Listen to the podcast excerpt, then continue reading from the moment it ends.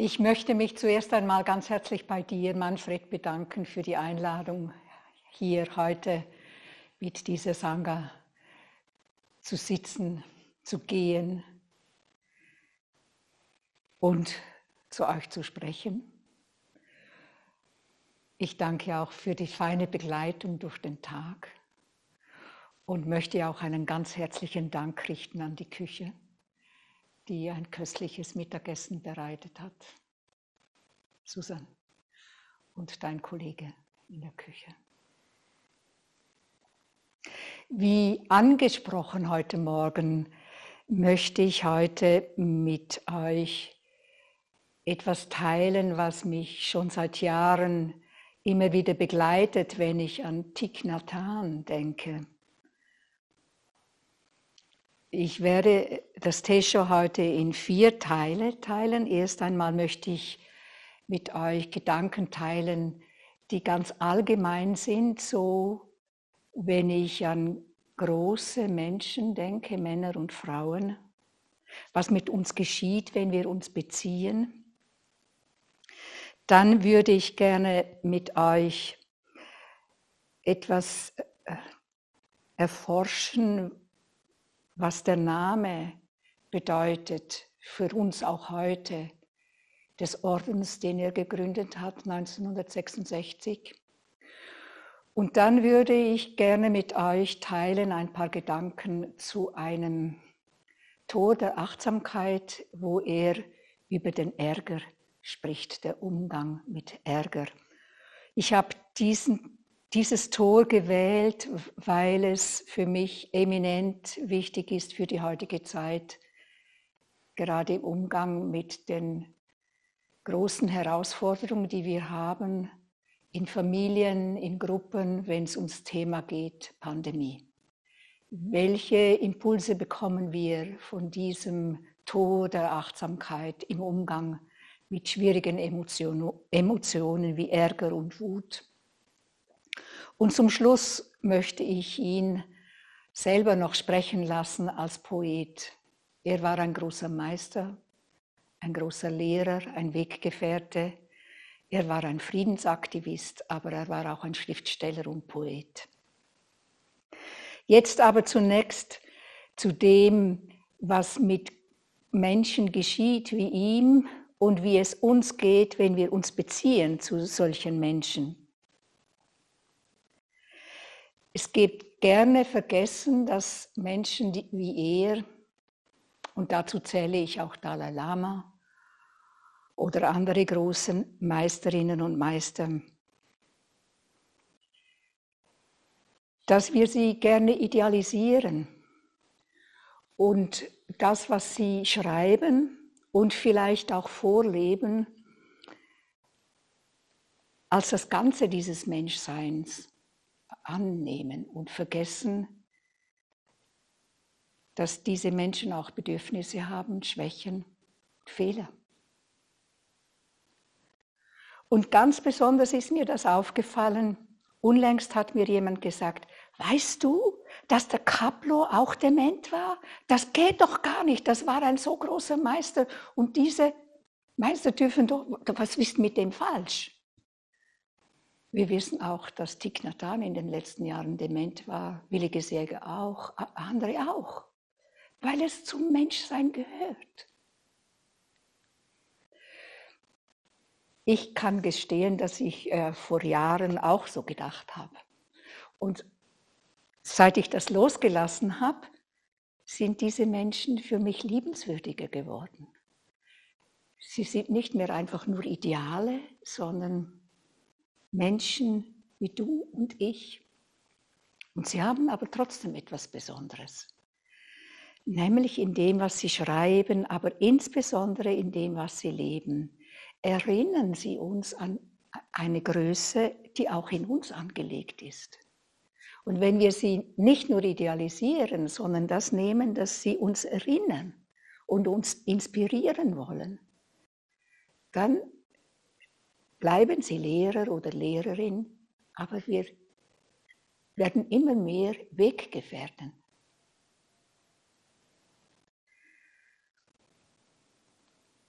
wie schon gesagt, ich bin Thich nicht persönlich begegnet. In meiner kleinen Bibliothek gibt es aber einige Bücher von ihm. Und insbesondere diese Tore der Achtsamkeit haben es mir ganz besonders angetan. Und ich, ihr werdet verstehen, wenn ich um dieses Tor, wo es um den Ärger geht, rede. Jetzt aber zuerst zum Namen des Ordens, den er gegründet hat. 1966, das war in den ersten Jahren des Vietnamkriegs. Er war schon länger ordiniert. Er war 1966 40 Jahre alt geworden. Da hat er drei Frauen und drei Männer ordiniert und diesen Orden gegründet, Tiep Hien, der ähm, übersetzt wird ins Englische Interbeing oder Intersein. Und wenn wir aber versuchen, sozusagen diese vietnamesische Sprache ähm, auszudeuten, dann ist da weit mehr drin verborgen an Weisheit und an nicht nur an Weisheit, sondern auch an eine Ausrichtung für das Leben. So heißt es, Tien hat zwei Wortbedeutungen. Die erste heißt in Berührung sein und die zweite heißt fortsetzen, weiterführen. Tien in Berührung sein ist eine zweite Weisung im Zen. Da heißt es bearing witness. So hat es Bernie Glassman formuliert. Ich finde die Übersetzung falsch, wenn man sagt Zeugnis ablegen. Da fehlt das in Berührung sein, hautnah in Berührung sein. Ich habe das übersetzt in teilnehmendes Gewahrsein dessen, was ist. Und in der klassischen Übersetzung von Tien heißt es in Berührung sein mit der Welt der Wirklichkeit und der Welt des Geistes. Und Geist einmal klein geschrieben und einmal groß.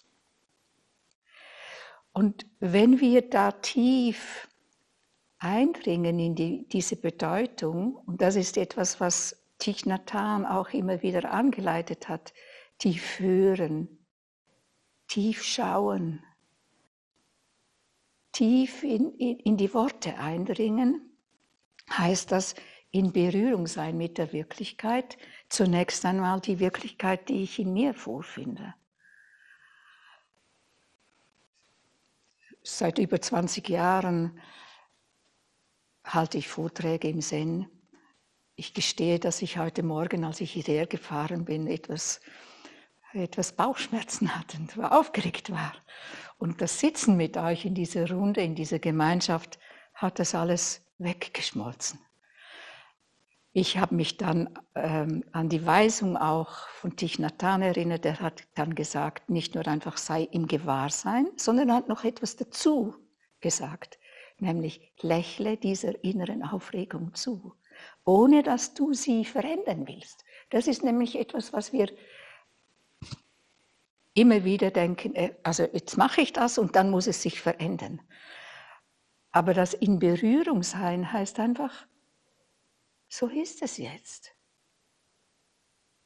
Und ich gehe da nicht weg, wenn es unangenehm ist, sondern ich bleibe da.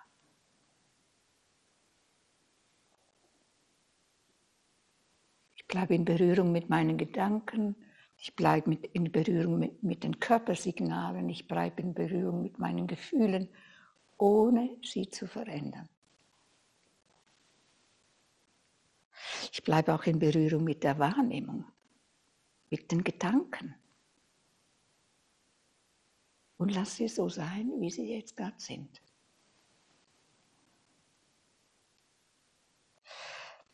In Berührung mit der Welt des Geistes, das sind zunächst einmal die Gedanken.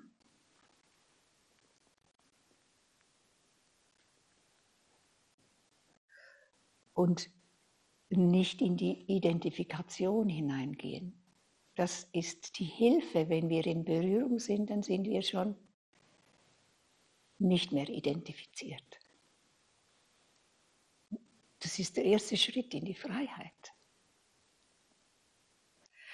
Dann heißt es auch, in Berührung sein mit dem Geist. Und Geist groß geschrieben. Und in der Vorbereitung auf heute habe ich gedacht, da gibt es doch keine Berührung. Da ist es. Aber vielleicht, wenn wir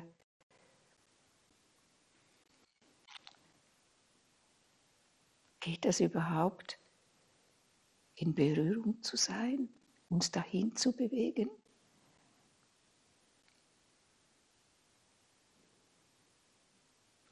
Wenn wir in der phänomenalen Welt uns bewegen, sagen wir ja.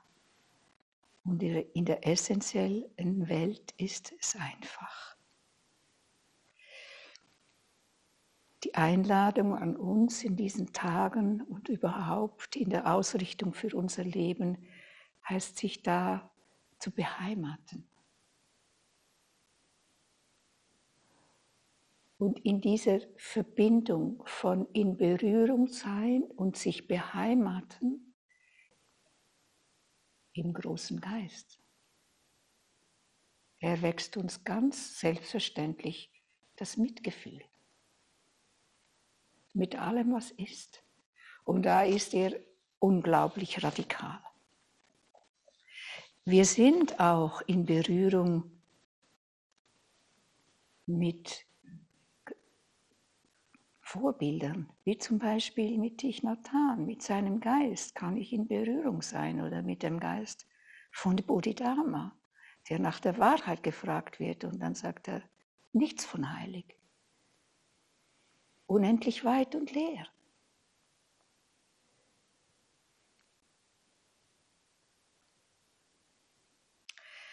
In unserem Alltag laufen wir immer wieder Gefahr, diese beiden Welten zu trennen.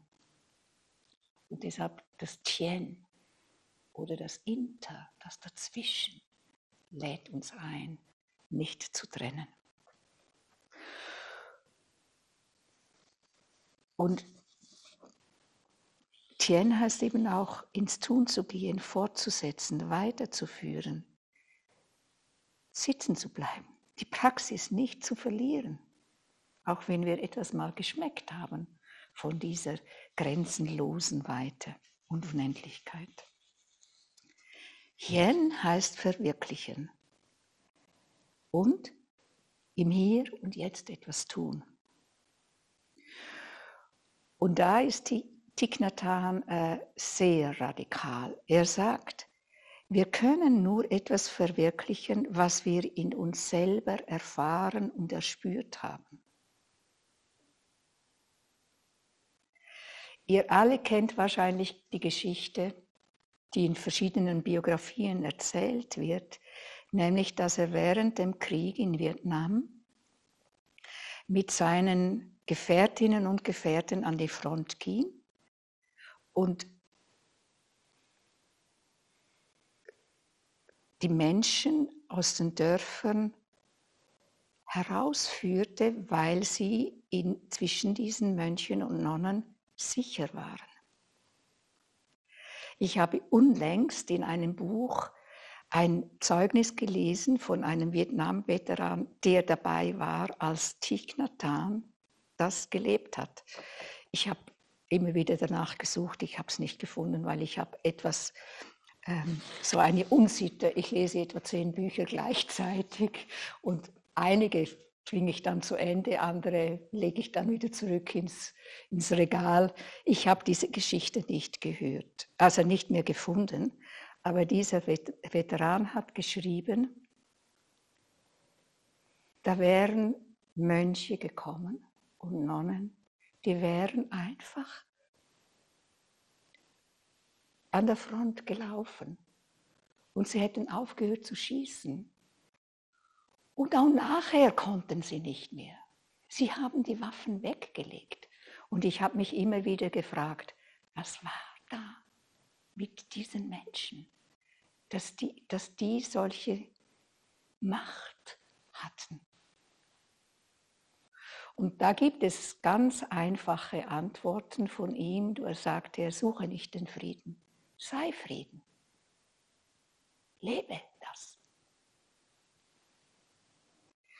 Und um das leben zu können, musst du in dir auch alle Grausamkeit erkennen, die du außen siehst. Sonst bist du immer dagegen. Immer.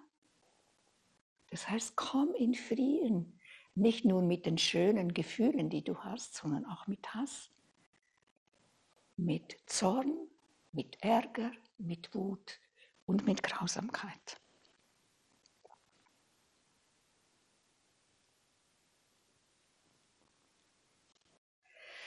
Und dieses Hien, also ich kann nur wirkmächtig sein in dem, was ich selber in mir verankert habe und transformiert habe.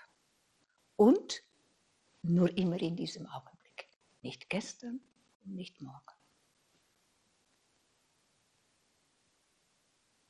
So gibt es ein anderes Lied oder ein kurzes Gedicht von ihm, das heißt, I have arrived, I'm home in the here and in the now. I'm solid, I'm free, in the infinite I dwell.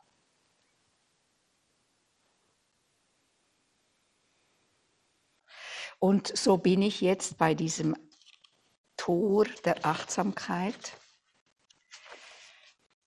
Es ist das sechste Tor, der Übungsweg der Achtsamkeit mit Ärger umgehen. Ich lese mal vor was da steht. Im Bewusstsein des Leides, das durch Hass und Ärger entsteht, sind wir entschlossen, die Energie des aufsteigenden Ärgers achtsam wahrzunehmen, um seine in den Tiefen unseres Bewusstseins liegenden Samen zu erkennen und zu verwandeln. Wenn Ärger in uns aufkommt, wollen wir nichts tun oder sagen, sondern achtsames Atmen und achtsames Gehen praktizieren und ihn annehmen, ihn mit unserer Achtsamkeit umarmen und tief in ihn hineinschauen. Wir wollen lernen, diejenigen, die wir für die Verursacher unseres Ärgers halten, mit mitfühlenden Augen zu sehen.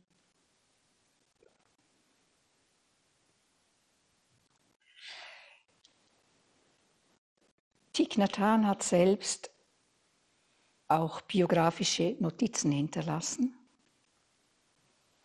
Und er schreibt, dass er in seiner Kindheit und Jugend immer wieder konfrontiert war mit Zerstörung, mit Aggression, mit Gewalt.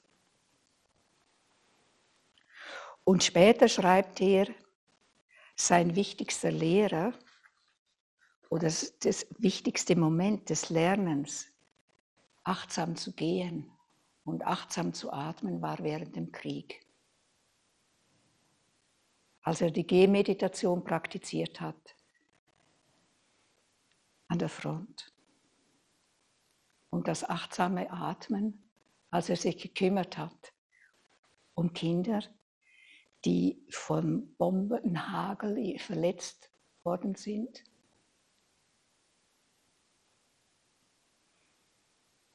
Und da hat er für mich etwas Gemeinsames mit Bernie Glassmann, Roshi, mit dem ich in Auschwitz war, an dieser Auschwitz-Retreat auch einmal mitgeleitet habe.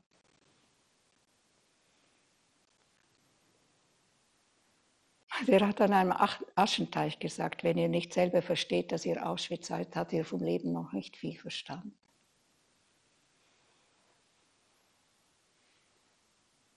Und er hat gesagt, Orte sind Lehrmeister.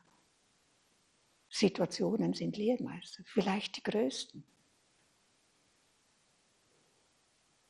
Hier ist auch ein Ort, der Lehrmeister, Lehrmeisterin ist. Stille und Schönheit in unserem Leben begrüßen.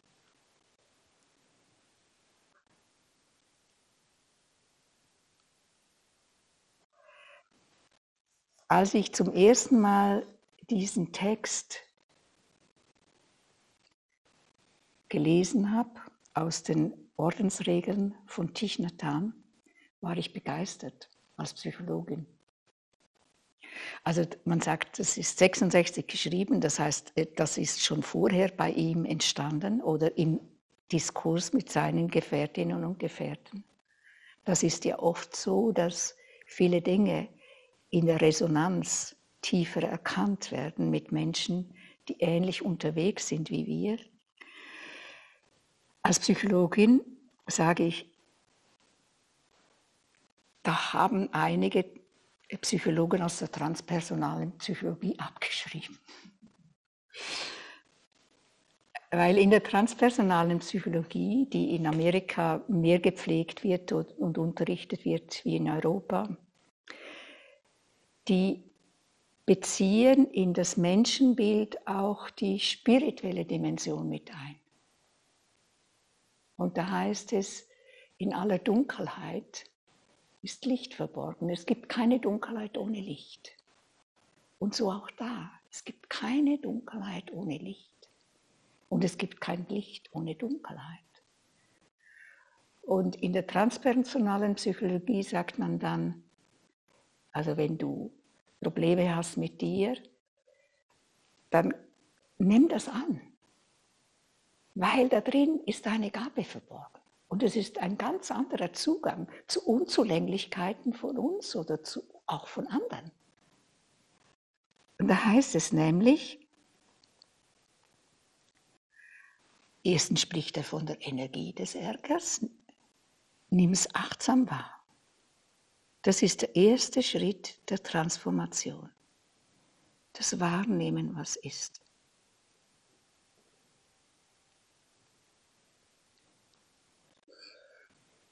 Der zweite Schritt heißt dann, nimm es an. So steht es auch hier.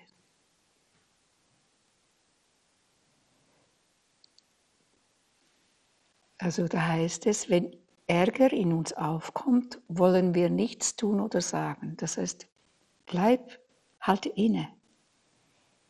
Übe achtsames Atmen, achtsames Gehen und dann nimm ihn an als Teil von dir.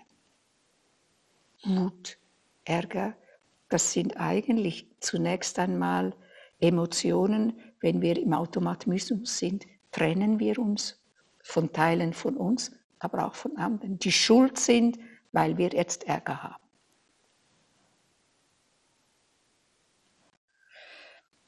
Und dann schreibt er tief hineinschauen, umarmen.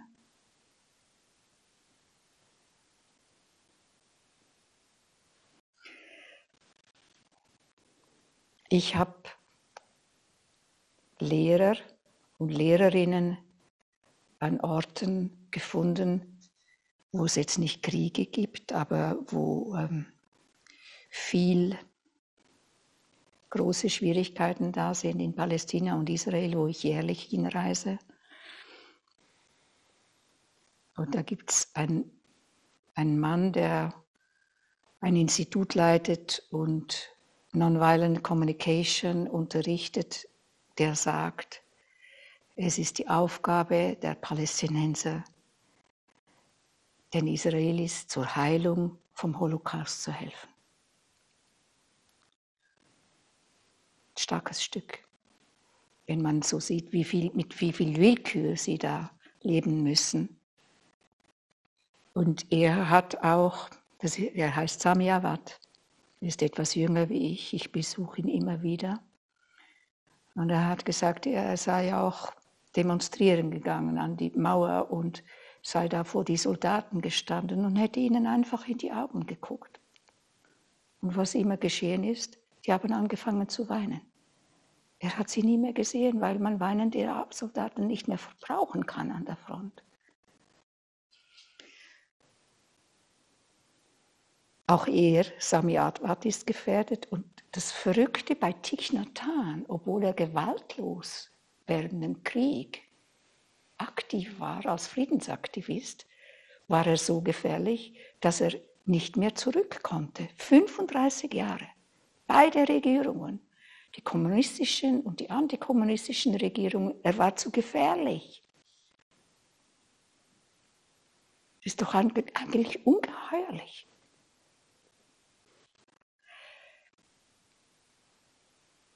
Noch einmal zurück zum Ärger oder Wut, das uns trennt.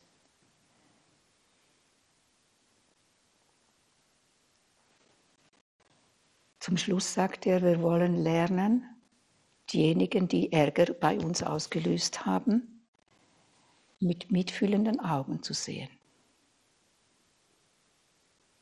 Da gibt es eine wunderbare Anleitung aus der hawaiianischen Tradition, das Oponopono, vielleicht kennen es einige von euch. Das fängt an mit Worten. Das, das, der erste Satz heißt, es tut mir leid.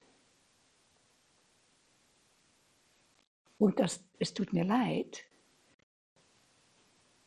ist der Schritt, ich nehme es an, ich sehe es, und es tut mir leid, dann bin ich nicht mehr ganz identifiziert mit Ärger und Wut und mit der Anklage, ich bin Opfer, du Täter. Es bringt eine Sanftheit in uns.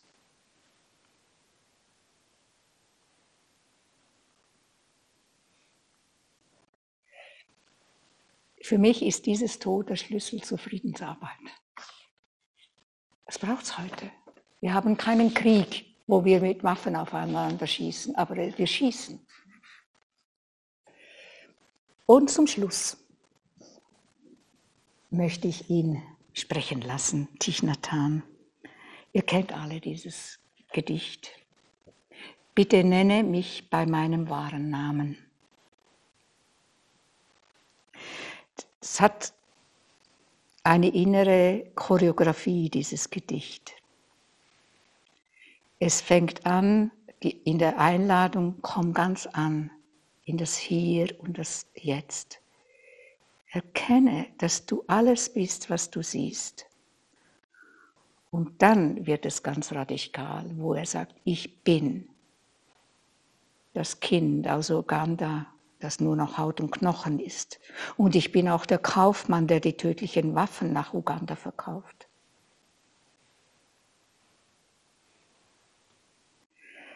Ich bin ein Mitglied des Politbüros mit reichlich Macht in meinen Händen und ich bin der Mann, der seine Blutschuld an sein Volk zu zahlen hat, langsam sterbend in einem Arbeitslager.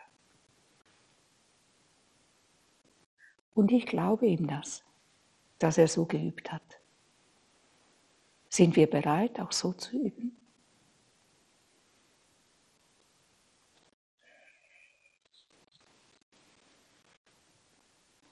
Und er endet, bitte nehme mich, nenne mich bei meinem wahren Namen, damit ich all meine Schreie und mein Lachen zur selben Zeit hören kann damit ich sehen kann, dass meine Freude und mein Schmerz eins sind. Bitte nenne mich bei meinem wahren Namen, damit ich aufwachen kann und das Tor meines Herzens offen bleiben kann, des Todes Mitgefühls.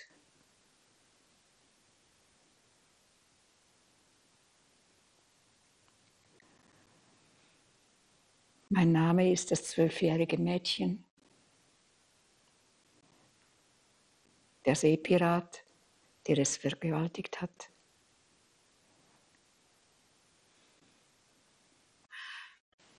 Mein Name ist diejenige, die äh, nicht verstehen kann, dass jemand sich nicht, nicht impft. Und mein Name ist, dass die, sie ist diejenige, die sich einfach nicht impfen lassen kann, weil der Körper sagt Nein.